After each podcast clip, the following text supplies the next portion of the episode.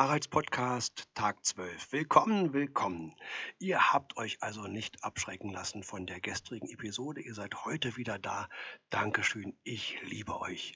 Heute unser Thema Sarah Bernard. Ich denke mal, die Menschen, die Sarah Bernard noch live auf irgendeiner Bühne erlebt haben, die werden inzwischen selbst nicht mehr live sein.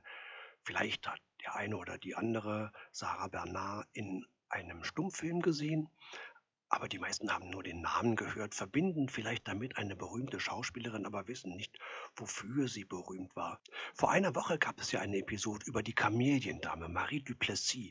Und Sarah Bernard zum Beispiel hat bis ins hohe Alter diese Rolle der Kameliendame, die mit 23 Jahren ja im Original gestorben ist, gespielt.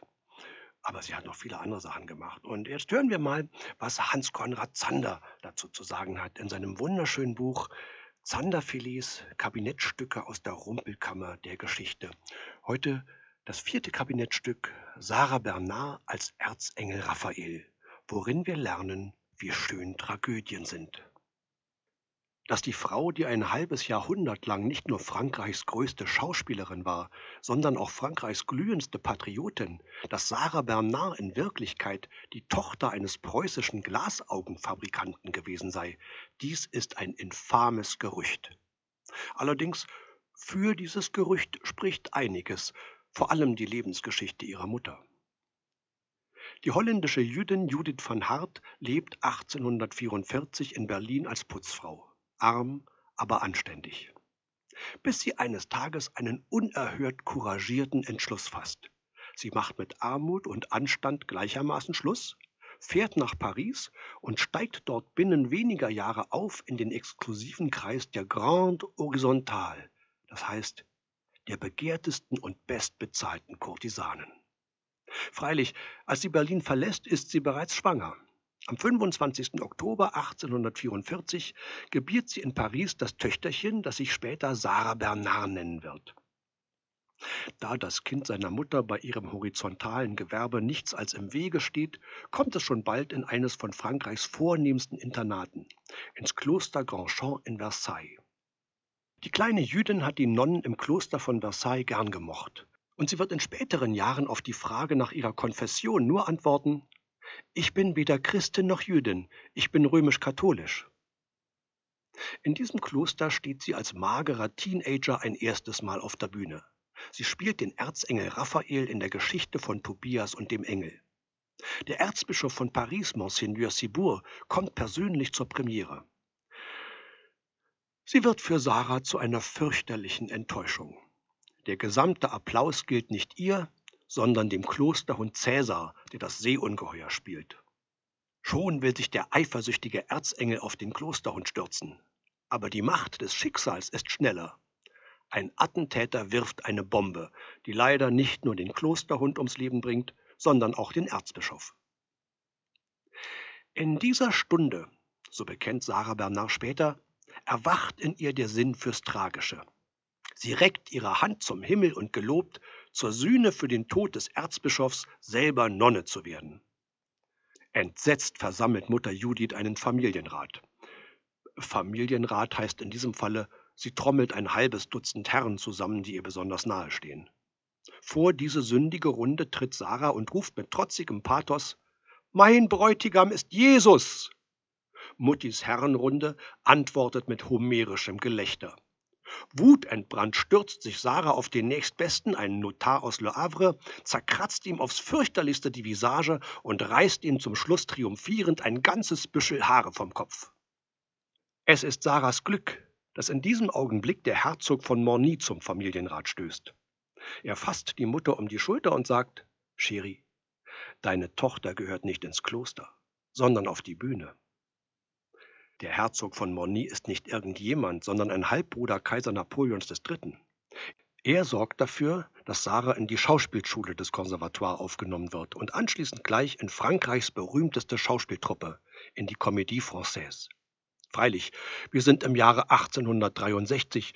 Die Gesellschaft ist noch eine Klassengesellschaft und auch die Mitarbeiter der Comédie Française sind streng getrennt in zwei Klassen.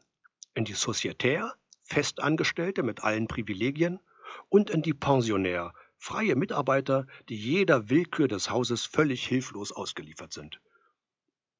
Also praktisch wie freiberufliche Schauspieler heutzutage. Äh, aber weiter mit Hans-Konrad Zander. Das Übelste an diesem Zweiklassensystem in der Comédie Française ist dies. Es macht das Haus künstlerisch völlig steril. Die Festangestellten wehren sich gegen jede Neuerung, weil jede Neuerung irgendeine Pfründe gefährdet, und die freien Mitarbeiter sind völlig damit beschäftigt, den Festangestellten in den Hintern zu kriechen, um selber einmal eine Pfründe zu bekommen. In diesen abgestandenen Laden tritt jetzt Sarah Bernard ein als freie Mitarbeiterin. Wann wird der große Eklat kommen? Er kommt im feierlichsten Augenblick, während der jährlichen Gedenkstunde für Molière. Vor versammeltem Haus tritt die freie Mitarbeiterin Sarah Bernard auf eine der ehrwürdigsten festangestellten Schauspielerinnen zu und gibt ihr links und rechts eine klatschende Ohrfeige. Nach dem Prinzip ist dein Ruf erst ruiniert, lebst du völlig ungeniert, sorgt Sarah in den folgenden Jahren für eine ganze Reihe weiterer Skandale.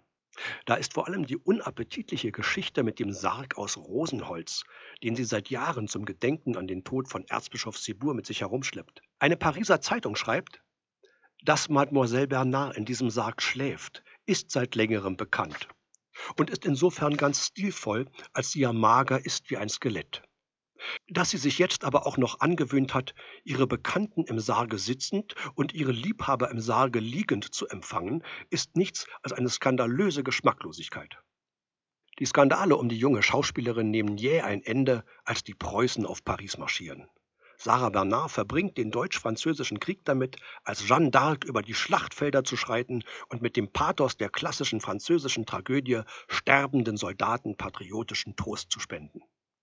Derweil verschwindet aus dem belagerten Paris ihr kleines Söhnchen Maurice auf höchst mysteriöse Art. Etwas später erreicht sie die ebenso mysteriöse Nachricht, Söhnchen Maurice befinde sich wohlbehalten bei Verwandten in Deutschland. Empört durchbricht Sarah die preußischen Linien und setzt sich in den Zug nach Köln, um Söhnchen Maurice aus den Händen der barbarischen Verwandtschaft zu retten. In einem Abteil erster Klasse sitzt sie einem preußischen Offizier gegenüber, der sie unverwandt aus einem Auge anstarrt. Warum starrt der Preuße so? Mit einem Mal fällt Sarah vor Entsetzen in Ohnmacht. Als wolle er sie an die schlimmste Demütigung ihres Lebens erinnern, trägt der Preuße ein Glasauge.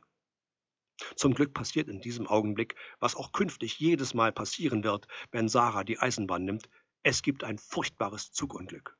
Sarah ist unverletzt, der Preuße wird schwer verwundet auf der Bahre weggetragen. Der deutsch-französische Krieg bringt Sarah auch als Schauspielerin auf jenes Leitmotiv zurück, das sie seit ihren klösterlichen Jugendtagen quer durch alle ihre Verrücktheiten begleitet: das Spiel vom Tod. Als sterbende Tragödin feiert sie jetzt in den verschiedensten Theatern von Paris und auch in London beispiellose Triumphe. Sarah stirbt lüstern wie eine Schlange, Sarah stirbt entzückt wie eine Madonna, Sarah stirbt mit dem unerhörten Pathos der klassischen französischen Tragödie. Wenn Sarah auf der Bühne stirbt, dann verwandelt sie auch noch den zynischsten Pariser Theaterkritiker in einen begeistert schmachtenden Jüngling. Jetzt will Amerika Sarah Bernard sterben sehen. Ein eigenes Ensemble wird zusammengestellt und ein Programm mit acht Tragödien, acht verschiedene Arten Sarah sterben zu sehen. Niemand wird es verwundern, dass auf der Überfahrt nach New York das Schiff in einen fürchterlichen Orkan gerät und eigentlich nur deshalb nicht untergeht, weil Sarah 24 Stunden lang auf der Kommandobrücke an der Seite des Kapitäns ausharrt. Ihre Gastspielreise quer durch die Vereinigten Staaten im Sonderzug, im Sarah Bernard Special, wäre ein einziger Triumphzug, passierte ihr nicht in Boston die Geschichte mit dem Walfisch.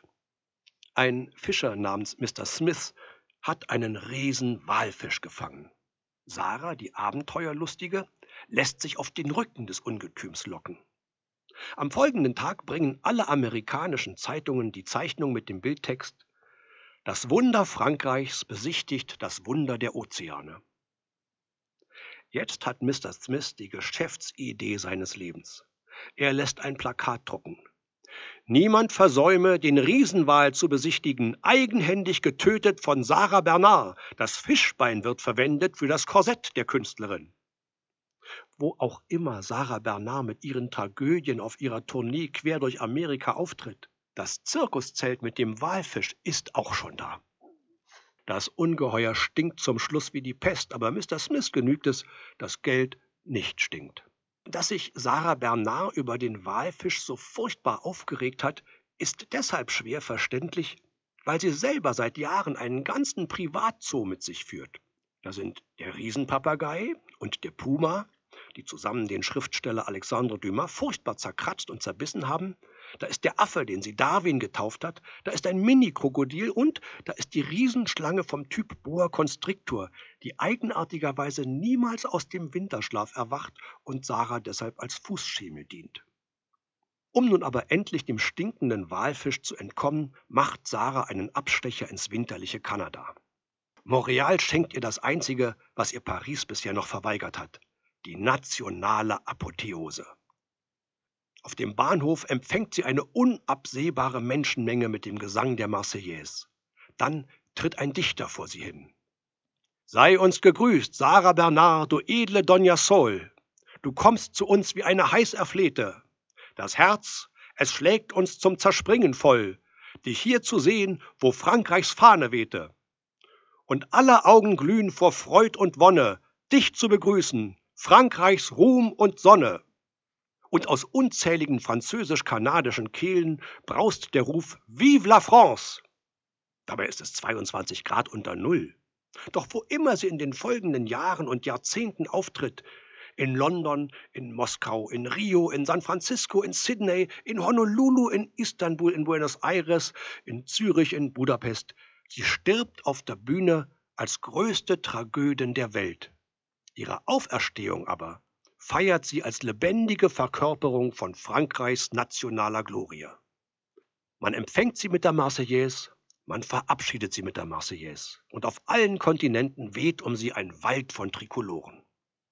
70 Jahre alt ist Sarah Bernard, als 1914 der Erste Weltkrieg ausbricht. Aber noch immer ist sie eine Schauspielerin, die auf der Bühne ebenso triumphiert wie jetzt mit den ersten Stummfilmen in den Kinos. 1915 freilich muss ihr ein Bein amputiert werden. Da die Franzosen in diesen Dingen etwas frivoler sind als wir, spekuliert ganz Paris, wie das wohl sein wird. Sarah mit einem Holzbein. Aber die Spötter verrechnen sich alle.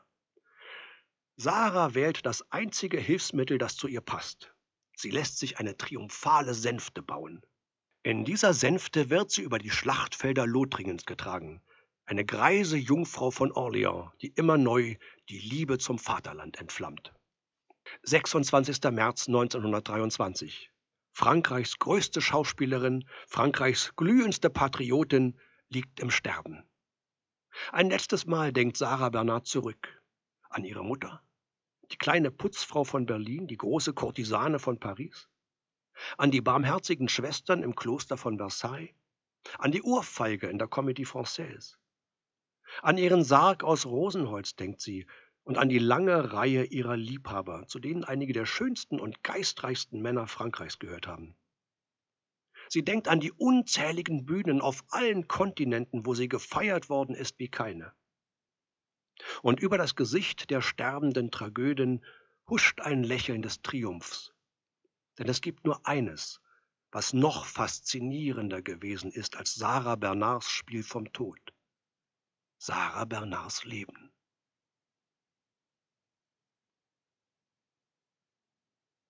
Ja, das war die Geschichte eines der ersten Weltstars, Sarah Bernard. Ich freue mich, wenn ihr morgen wieder dabei seid und sage Tschüss bei Haralds Podcast.